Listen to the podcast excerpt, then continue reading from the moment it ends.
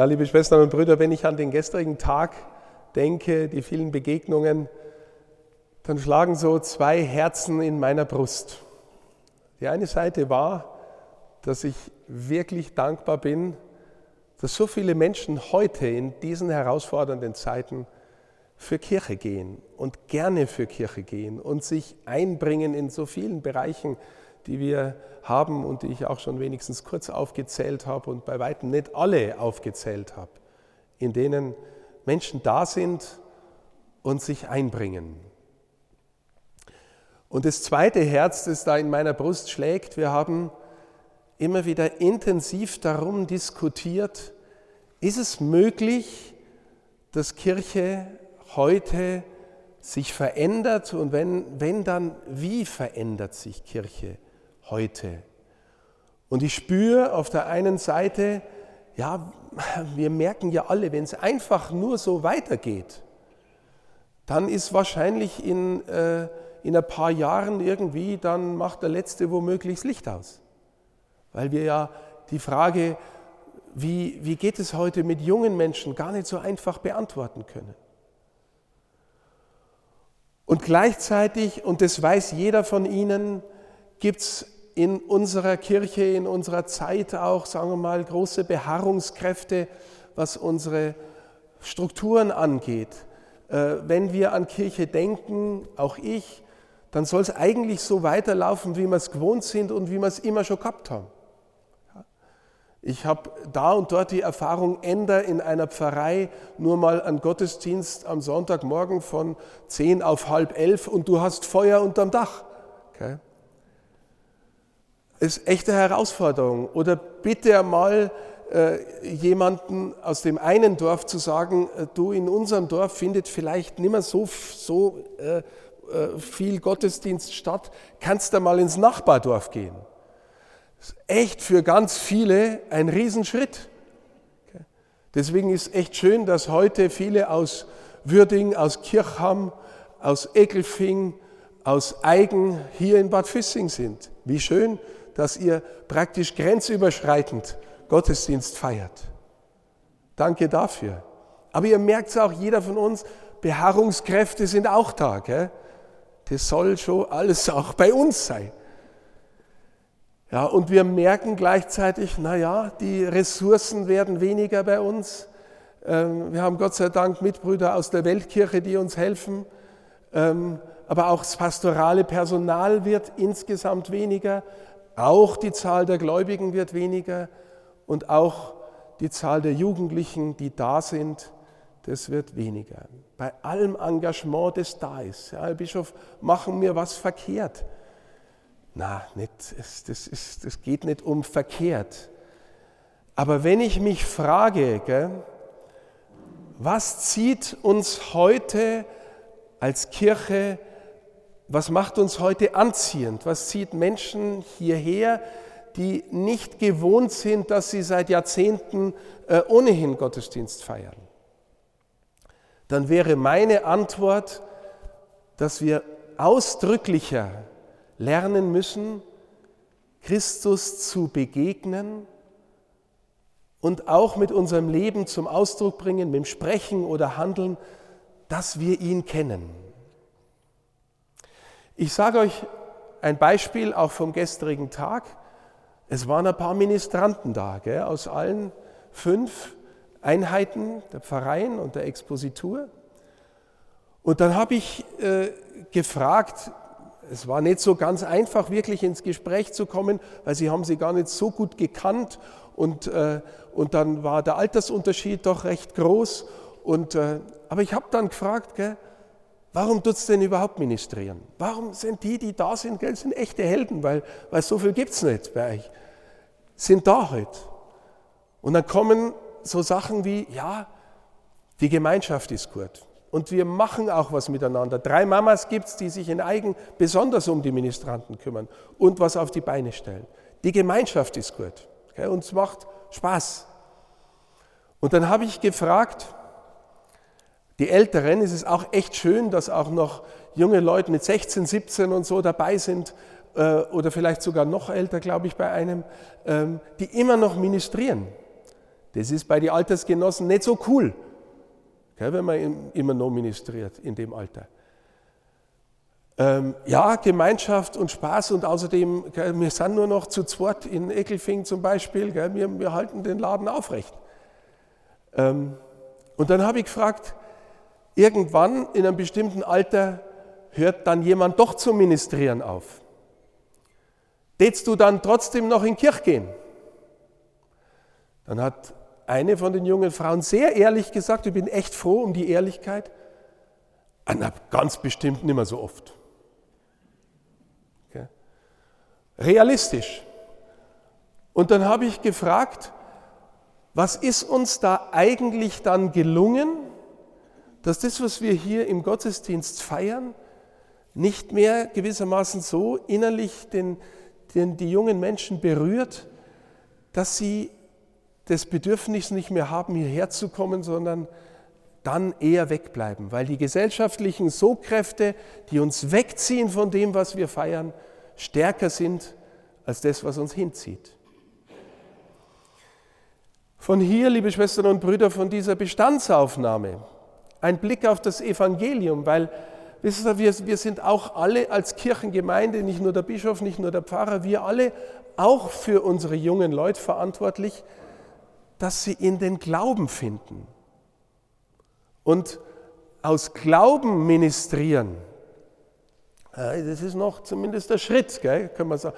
Wahrscheinlich ist er schon da, aber ausdrücklich ist, ist nicht so einfach. Ein Blick ins heutige Evangelium, das steht ganz am Anfang im Johannesevangelium.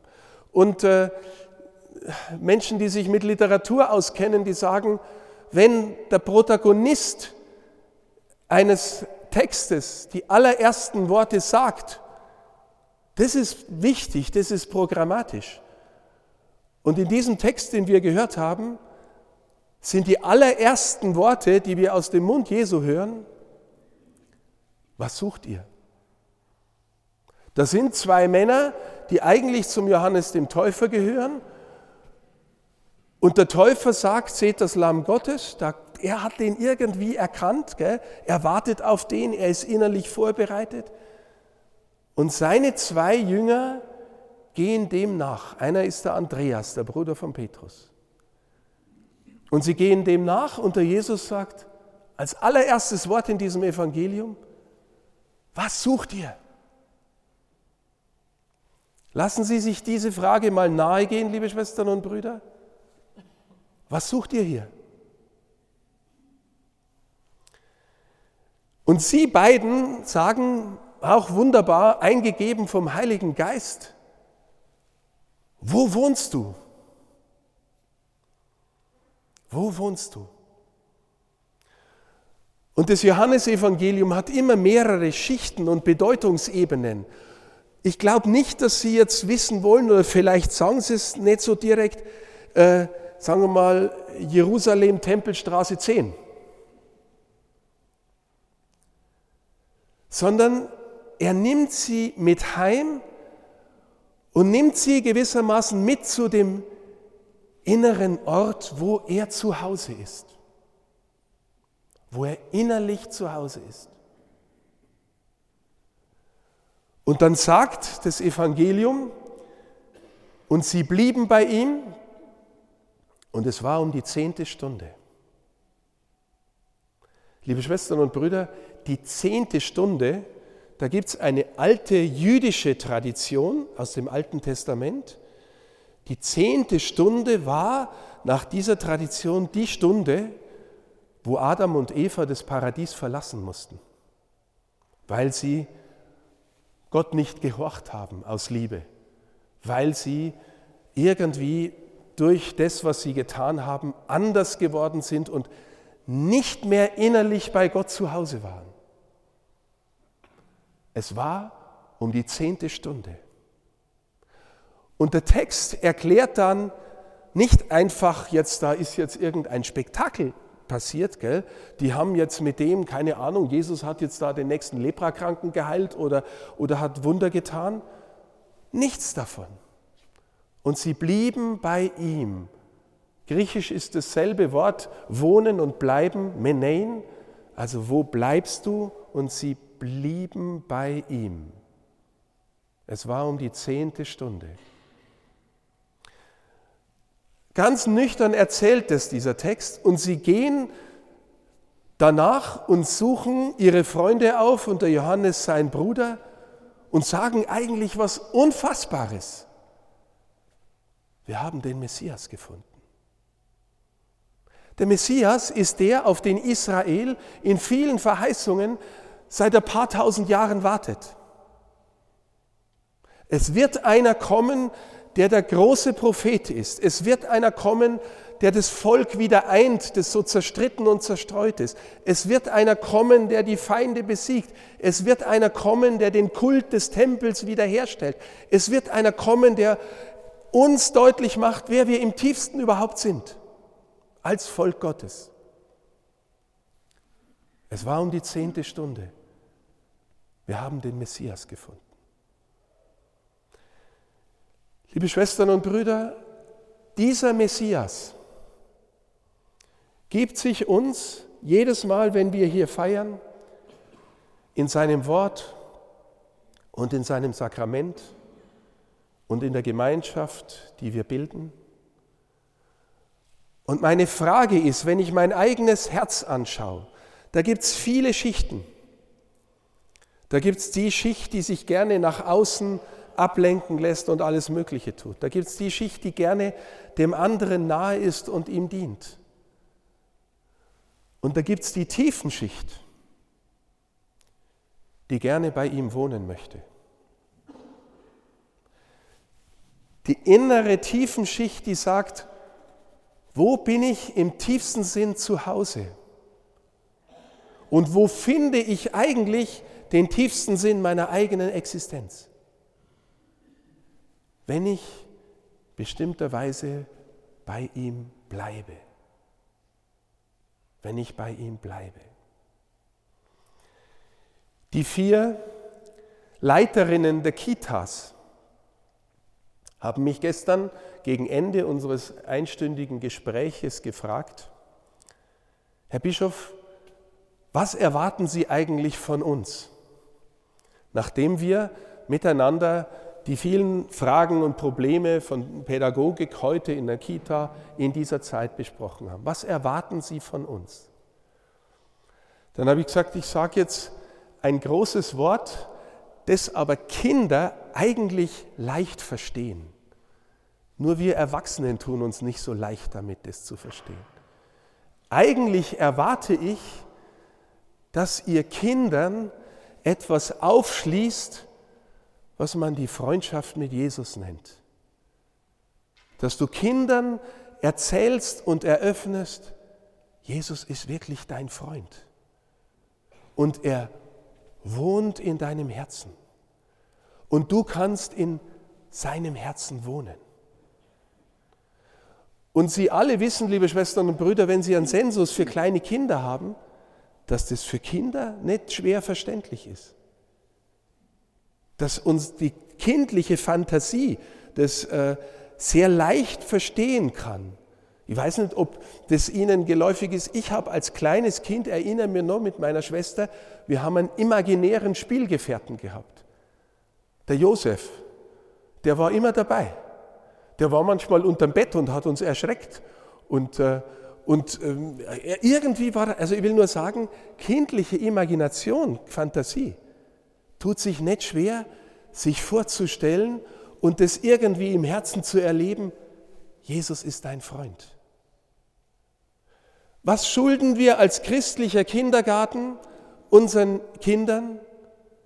Irgendwie hineinführen in die Erfahrung, Jesus ist dein Freund. Auch wenn es dir schlecht geht, auch wenn dir was wehtut, auch wenn die Mama gerade nicht da ist, Jesus ist dein Freund. Und jetzt, liebe Schwestern und Brüder, warum tun wir uns als Erwachsene nicht so leicht, diese Dimension in uns zu eröffnen? Ja, wahrscheinlich, weil wir oft in den Schichten unseres Herzens unterwegs sind, die es in der tiefen Schicht nicht so leicht aushalten oder da nicht so leicht hinfinden. Die auf die Frage, Was sucht ihr? Das mit dem, wo wohnst du, nicht so leicht rauskriegen. Aber ich sage Ihnen, liebe Schwestern und Brüder, wenn wir dahin finden lernen und uns einander dahin helfen lernen, das innere Wohnen beim Herrn, die zentrale Beziehung unseres Lebens, die uns trägt und Leben schenkt und Sinn schenkt und Freude schenkt und immer wieder Vergebung schenkt, wenn wir da innerlich hinfinden und uns gegenseitig darin stärken und von dem erzählen, dann ist das der eigentliche Sinn, warum wir Kirche sind, warum wir hier sind. Und wenn wir das an uns heranlassen und das suchen und die Dimension stärken, dann werden das die Leute sein, die morgen auch Kirche sind.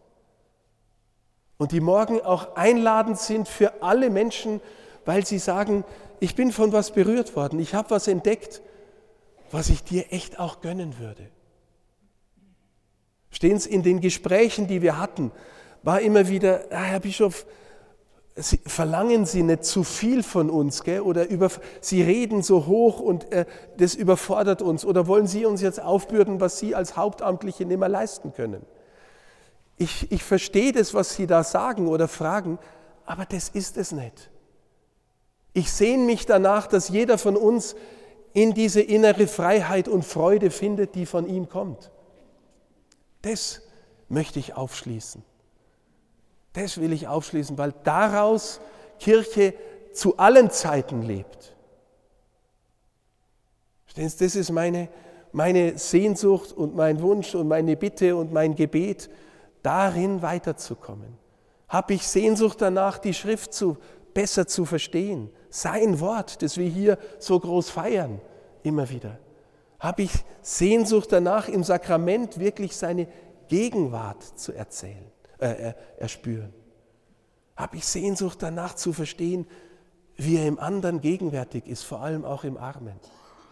Habe ich Zeit der Stille für ihn, wo er einfach mein Herz berühren und hineinsprechen kann? Aus dem lebt Kirche. Aus dem lebt Kirche, Schwestern und Brüder. Und wenn ich dann noch einmal zurückkomme zu den Ministranten, das sind dann Minis, die seit zehn Jahren ministrieren. Und dann weggehen und sagen, na, auf keinen Fall, die so oft hingehen, wie ich vorher war. Wir sind alle berufen, denen zu zeigen, dass da Jesus da ist und ihr Freund sein und sie durchs Leben begleiten will. Und das können wir am besten, wenn wir die Dimension selber erkannt haben und wenn wir uns selber darin stützen, ähm, in dieser Dimension zu leben. Liebe Schwestern und Brüder, wenn der eine oder die andere ahnt, was ich meine, dann hat diese Visitation schon Sinn gemacht. Danke nochmal für alles, was Sie tun, von ganzem Herzen. Wir sind miteinander Kirche, Leib Christi, miteinander seine, sein Volk und berufen, seine Gegenwart in der Welt zu verkörpern. Gott segne Sie. Amen.